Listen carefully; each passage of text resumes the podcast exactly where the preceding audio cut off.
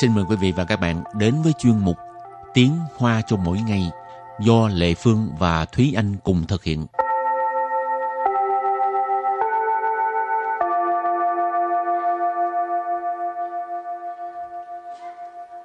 Thúy Anh và Lệ Phương xin kính chào quý vị và các bạn. Chào mừng các bạn cùng đến với chuyên mục Tiếng Hoa cho mỗi ngày ngày hôm nay. Bài trước là mình học về những câu nói cảm ơn. Ừ. Mà ngoài nói cảm ơn thì cũng phải biết nói xin lỗi đúng không? Ừ. Thì anh có thường xuyên nói xin lỗi không? Hay là Ờ, hay là ít nói? cũng thường xuyên nói nhưng mà ờ, Vậy là thường xuyên mắc lỗi à?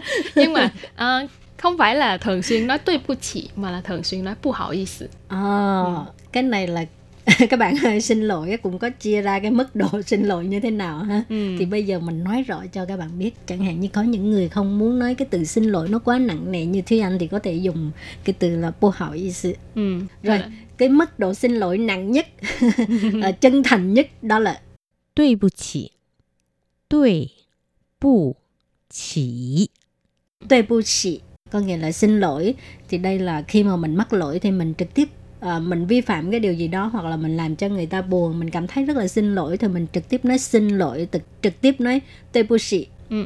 một cái cách nói xin lỗi rất là trực tiếp rất là chân thành Ừ. Rồi nếu như mà mình nói mà nghe có vẻ nghiêm túc và trang trọng hơn ấy thì chắc các bạn cũng có nghe qua một cái từ đó là 抱歉，抱歉， bao qian tức là cũng là xin lỗi hoặc là ờ, của hình bao qian tôi có tôi rất xin lỗi hoặc là tôi rất lấy làm tiếc. Ờ, ở đây thì mang tính nghiêm túc và trang trọng hơn thường là dùng với là những người mà không thân thiết hoặc là những người có chức vụ cao hơn mình. Thì thông thường đúng rồi mình nói với chủ quản thì cũng ít nói, ít nói uh, tuệ bu chỉ hay gì ha ừ. mình nói một cách là trang trọng lịch sự Ừ. bao xin nhưng mà thường là thúy anh sẽ dùng từ bao qian nhiều nhất khi mà ờ, viết thư viết email Ừ. thường là chẳng hạn như viết email để mà à, trả lời cho một người nào đó nói là à, tôi có lẽ là tôi sẽ trễ vài ngày so với ừ. hạn so với dự định thì à, Thúy Anh sẽ mở đầu thư đó là à, à, xin lỗi ờ, phần bao chen của ừ. tự nhang tự trong văn viết viết chữ bao chen nó nghe có vẻ um, trang trọng um, hơn. trang trọng hơn lịch sự hơn rất là nhiều ừ. và cái từ uh, xin lỗi cuối cùng nó rất là nhẹ nhàng đôi lúc cảm thấy mình không có lỗi nhưng mà mình cũng ừ. phải nói cho nó lịch sự thì nó 不好意思，不好意思， 不好意思 ừ. tức là có thể nói ngại quá Ừ. ừ. thật ra cũng không phải là xin lỗi tức là đúng nghĩa ra Ừ. là ngại quá Ừ. là giống như mình đi mình đi trong một cái đám đông mà mình muốn chen ra đằng trước chẳng hạn mình đi trên xe buýt Ừ. nhưng mà mình muốn ờ, xuống mình muốn xuống xe mà đằng trước mình có rất là nhiều người thì mình có thể nói là phú hậu di sự ra mà cô ấy xạ ngại quá là làm phiền cảm phiền mọi người tôi muốn xuống xe chứ Ừ. mình thì lúc này mình sẽ nói là phú hậu di sự Ừ. Ờ, cho nên cách xin lỗi nó cũng có ba từ với mức độ khác nhau ừ. rồi thì à, nếu như mà mình muốn à, à, với có một cái thái độ thành khẩn hơn á, thì ở trước mình thêm một cái phó từ Ừ. chẳng hạn như hình tuệ bu xỉ hoặc là chân tuệ bu xỉ Ừ. thì nó cảm thấy mình thành khẩn hơn cái thái độ Ừ. của mình tương tự là mình có thể nói 很抱歉真抱歉hoặc là 真的很抱歉tức thật sự thật sự rất là xin lỗi luôn Ừ. nhưng mà à, nếu như là văn viết hồi nãy Thúy Anh có nói là bao chuyện thường là Thúy Anh sẽ dùng trong văn viết thì Thúy Anh có thể dùng à, một phó từ khác thay cho từ chân hoặc là chữ hận là sẽ dùng từ phi trọng hoặc là十分 ừ. ừ. thì cái mức độ nó nghe có vẻ cũng nặng nề tức là ờ, vô cùng rất là phi thường cảm thấy rất là xin lỗi phi trọng bao chuyện 十分抱歉 đó. thì uh, cái từ bu hảo ý thì mình cũng thêm phó từ ở đằng trước. Ừ. Chân bu hảo ý hoặc là chân đỡ bu hảo ý ừ. Ờ. Rồi thì ngoài ra mình cũng có thể có những cái uh, cách nói khác thay cho lời xin lỗi. Chẳng hạn như Chỉnh đua đua bao hẳn. Chỉnh đua đua bao hẳn. Chỉnh đua đua bao hẳn Có nghĩa là xin thông cảm. Ờ. Ừ. À, chẳng hạn như 我唱的不好，请多多包涵。我唱的不好，请多多包涵。 我唱的不好, xin tố tố bao hạn. Ừ. À, có nghĩa là tôi hát không hay, xin thông cảm. 我 Ừ. 唱的不好,唱có nghĩa là 唱歌, có nghĩa là hát. 唱的不好 tức là hát không hay.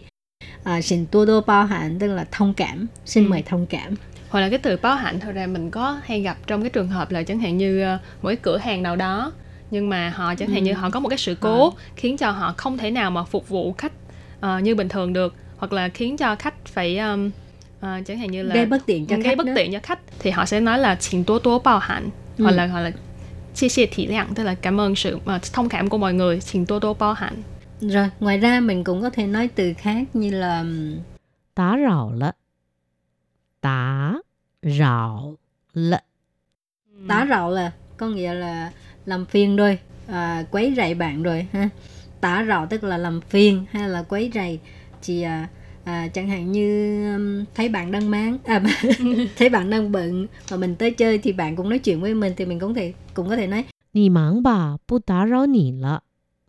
你 忙吧，不打扰你了。 Nì mặn pa, bố tả rạo nì là à, có nghĩa là bạn bận việc đi, không có làm phiền của à, không có làm phiền bạn nữa. Thì mặn có nghĩa là bận ha. Nì mặn Ừ. pa, bạn bận việc của bạn đi.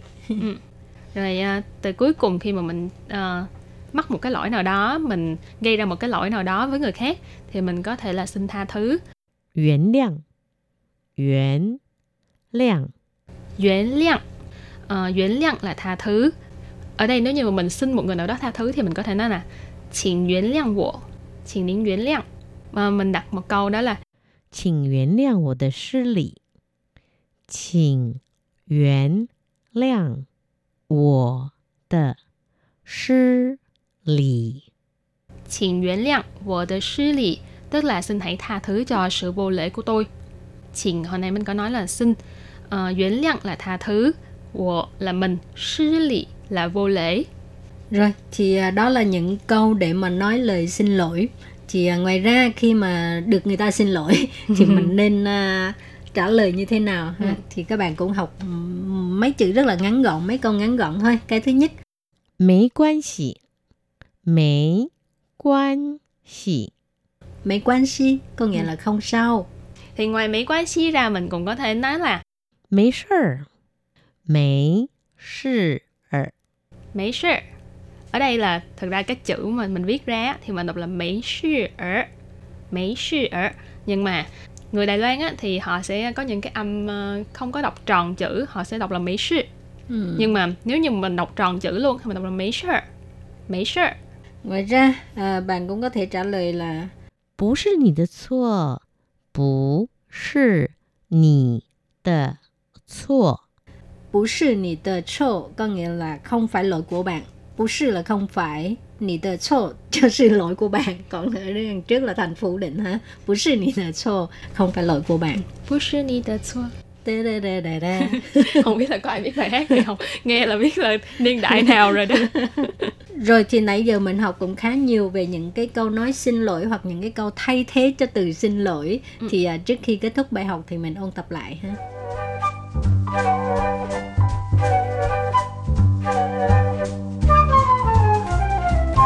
对不起，对不起， Tuệ bu chỉ có nghĩa là xin lỗi.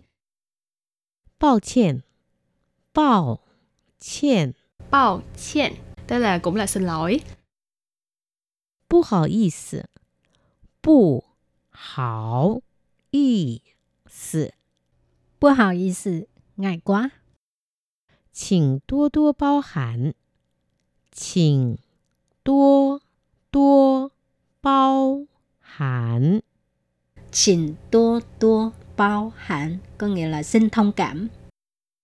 Tá rào lợ Tá rào ừ. lợ Tá rào là có nghĩa là làm phiền rồi, à, quấy rầy bạn rồi. Và chuyên mục tiếng Hoa cho mỗi ngày ngày hôm nay cũng xin tạm khép lại. Cảm ơn sự chú ý lắng nghe của quý vị và các bạn. Thân ái chào tạm biệt và hẹn gặp lại. Bye bye. Bye bye.